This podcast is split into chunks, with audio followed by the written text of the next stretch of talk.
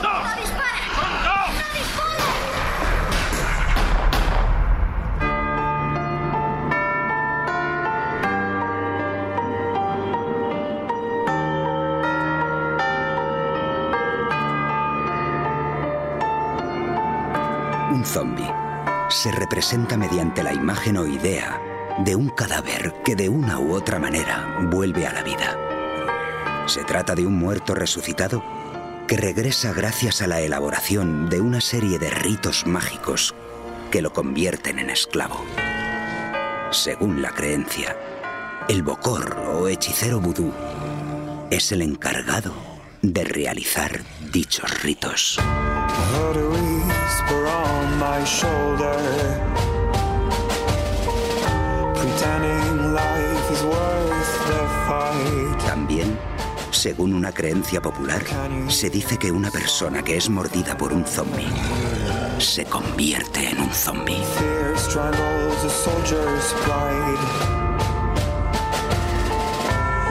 The surface of the waters, dance reflections of the fire in the night. Este es el Informe Z. Epígrafe 1 7. La madre y la hija.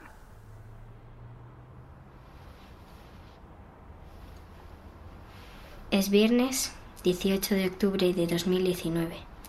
Son las 9 y 33 de la noche y acabo de discutir con mi madre.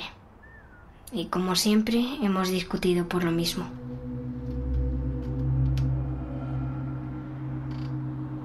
No entiende que si no lo hago terminarán por llevárselo del colegio. He leído en internet lo que suelen hacer con los perros abandonados.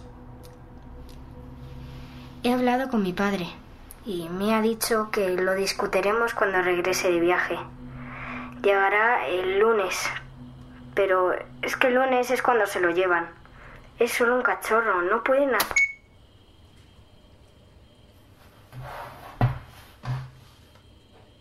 Tenían que habérselo llevado antes. Tenían que haber terminado con él. Toda esta mierda no hubiera ocurrido. Ahora el mundo ha muerto. El mundo ha muerto.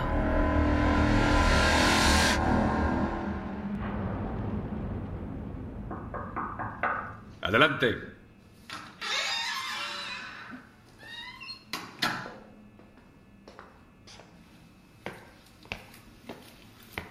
Señor Gutiérrez, es para usted.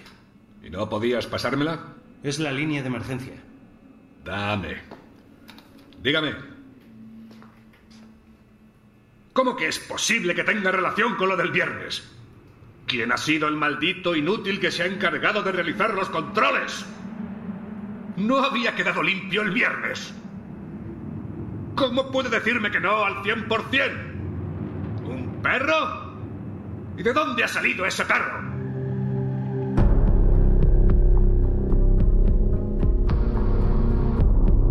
La Agencia Nacional de Aduanas y el Centro Nacional de Inteligencia, junto a otros organismos internacionales, seguían la pista de una organización que traficaba ilegalmente con animales exóticos procedentes de Indonesia. El aviso llegó directamente de instancias superiores a las habituales en estos casos. El membrete del informe estaba etiquetado como ALAB, o lo que es lo mismo, Alerta por Liberación de Agentes Biológicos.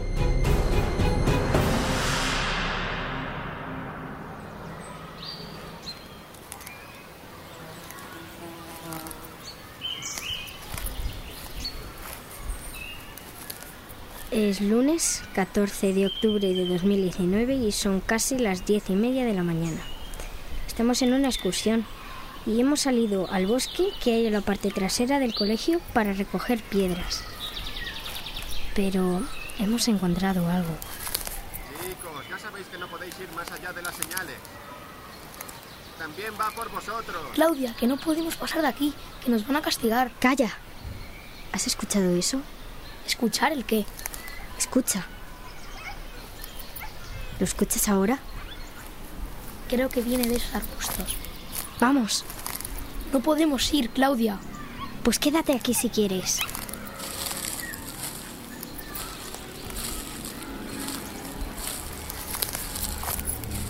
Suena dentro del matorral. Ayúdame. No te metas ahí, no sabes lo que te vas a encontrar.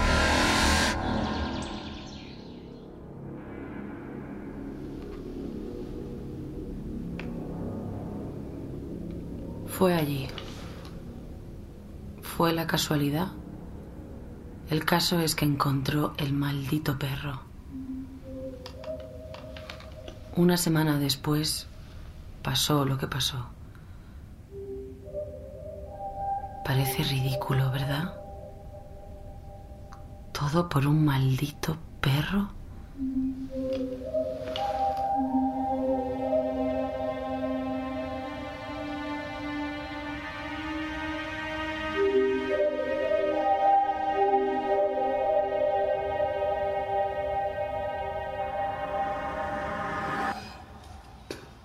Lo siento, es todo lo que os puedo contar, así que el lunes por la tarde vendrán a por él para llevárselo. No, no pueden llevárselo. Podríamos cuidar de él. Ni tan siquiera le hemos puesto un nombre. Ya os dije el martes que no podría estar aquí mucho más tiempo. La dirección del colegio no lo permite. ¿Y qué harán con él? Pues se lo llevarán a la perrera y lo matarán. Eso no es cierto. Lo encontramos en el bosque, lo tenemos aquí desde entonces. Se lo llevarán a un veterinario para que vea que está bien. La verdad es que no parece estar muy bien. No parece un perro sano. Está perfectamente.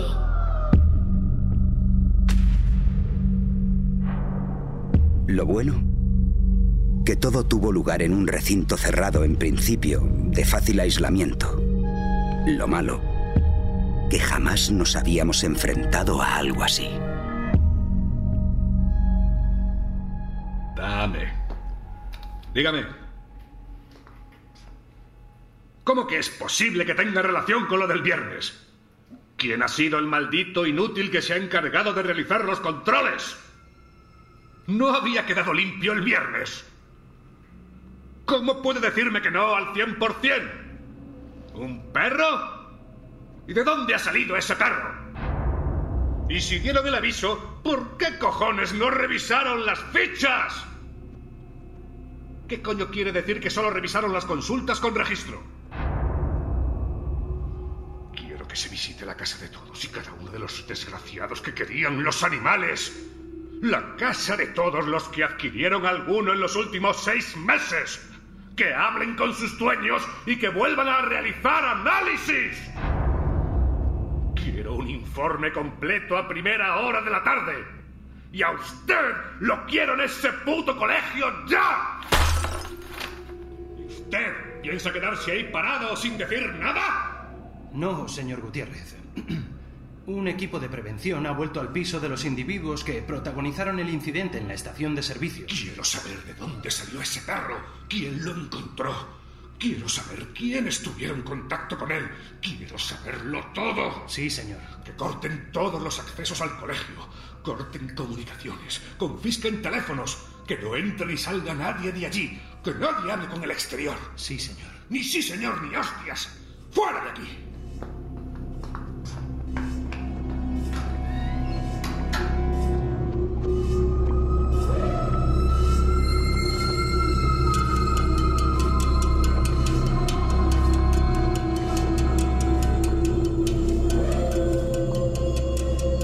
El incidente tuvo lugar a las 9.43 horas de la mañana del 21 de octubre de 2019. La llamada de aviso se dio 20 minutos después. En este intervalo de tiempo, se informó a la señora Conde.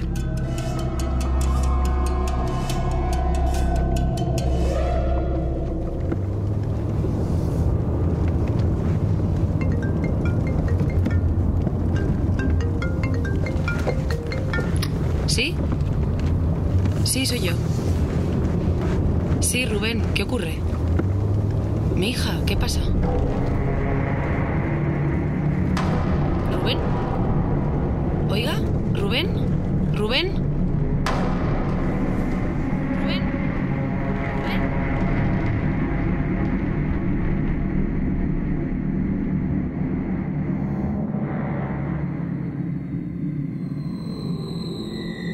Hacía apenas una hora había dejado a mi hija en el colegio. Enseguida marqué a su móvil. A una niña de 11 años se le compra un teléfono para cosas así. Necesitaba escuchar que estaba bien, pero... El teléfono sonó en los asientos traseros de mi coche. Jamás se separa del teléfono, siempre lo lleva encima para grabar sus notas de voz y hacer fotos. Conduje a toda velocidad en dirección al colegio.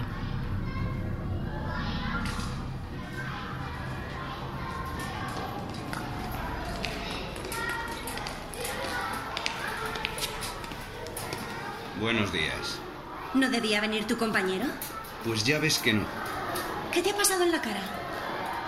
¿Qué pasa ahí dentro? ¿No quieres un perrito para que te haga compañía? No estoy para hostias. ¿Qué hay del Raúl Sexy Time? ¿Qué pasa? ¿Ya te has dado cuenta de que ese profesor es un marica? Eres un desagradable. Quiero largarme ya. ¿Dónde dejo esto? Sí, mejor. ¿Qué traes hoy? ¿Solo el papel? Diez cajas de papel y dos rollos de celofán. Toma las llaves. Y cierra el almacén al salir, por favor. ¿Qué cojones? ¡Llama a enfermería! ¡Llama a enfermería, por favor!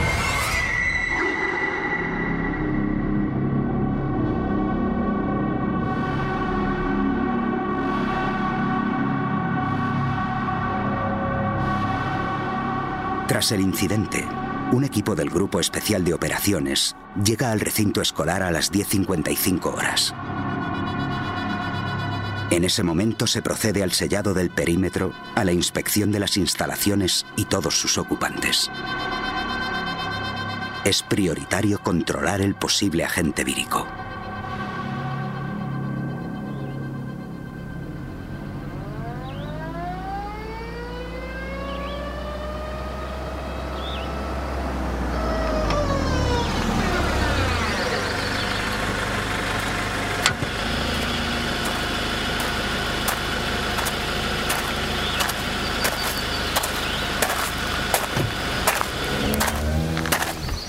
Hola, buenos días.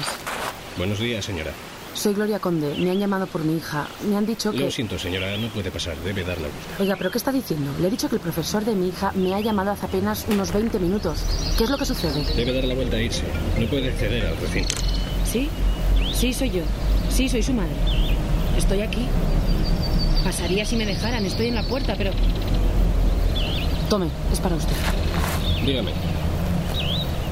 Sí, señora. Lo siento, señora. Tome, señora. Acompáñame. ¿Y el coche? Debemos ir a pie. Son órdenes. Puesto de recepción para COC. Me dirijo hacia allí con la señora Conde.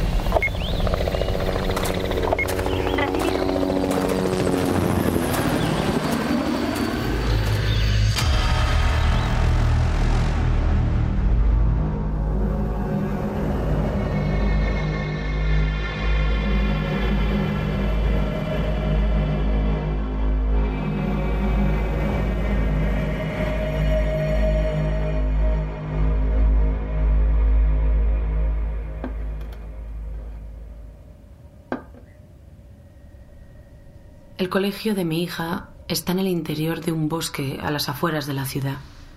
No hay población al menos a unos 5 kilómetros a la redonda. Recorrí a pie junto al militar 200 metros o 300 metros. Cuando salimos de la arboleda, me detuve.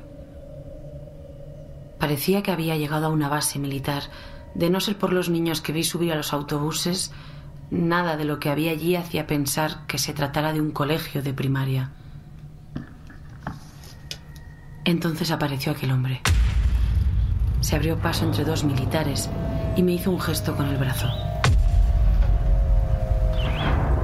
Llegó un cuarto de hora después de la llamada. No quise estar en su lugar. Estaba allí parada junto al geo. Miraba entre los camiones con una curiosidad angustiosa. No hacía falta que dijera nada. Lo que quería era saber algo acerca de su hija. Se preguntaría por qué demonios el colegio se había convertido en una base militar. Un secuestro. Un secuestro múltiple de un montón de niños ricos por los que sus familias pagarían millones. Eso es lo que se me pasó por la cabeza. Entonces pensé en la llamada del profesor. Me dijo que lo sucedido tenía que ver con el perro que Claudia encontró. Pero un colegio no se llena de militares por un perro. Levanté el brazo e intenté transmitir tranquilidad con un gesto y una sonrisa algo forzada. El hombre era demasiado joven. Quise pensar entonces que no se trataba de algo serio. En apenas un par de segundos tuve que pensar qué iba a decir. Lo único que quería escuchar es que mi hija se encontraba bien.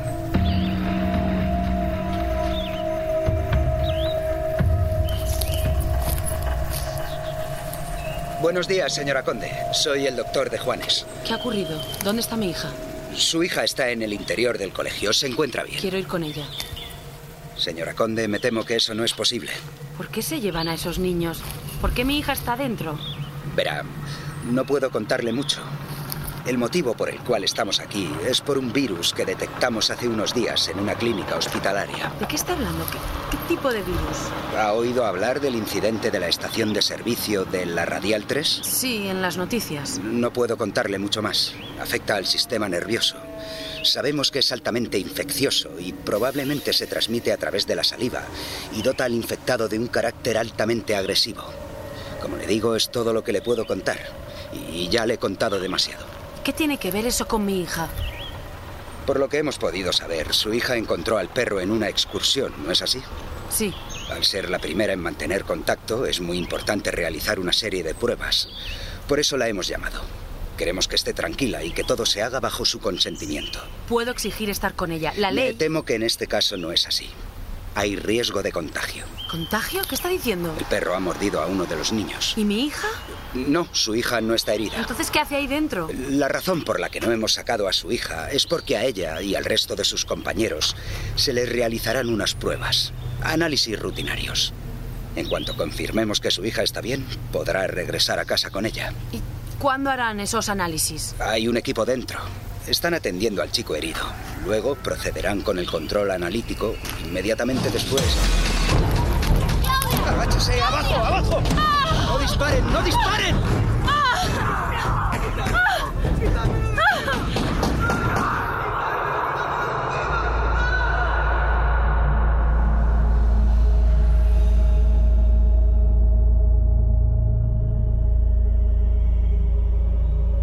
Estaba fuera, justo en la entrada.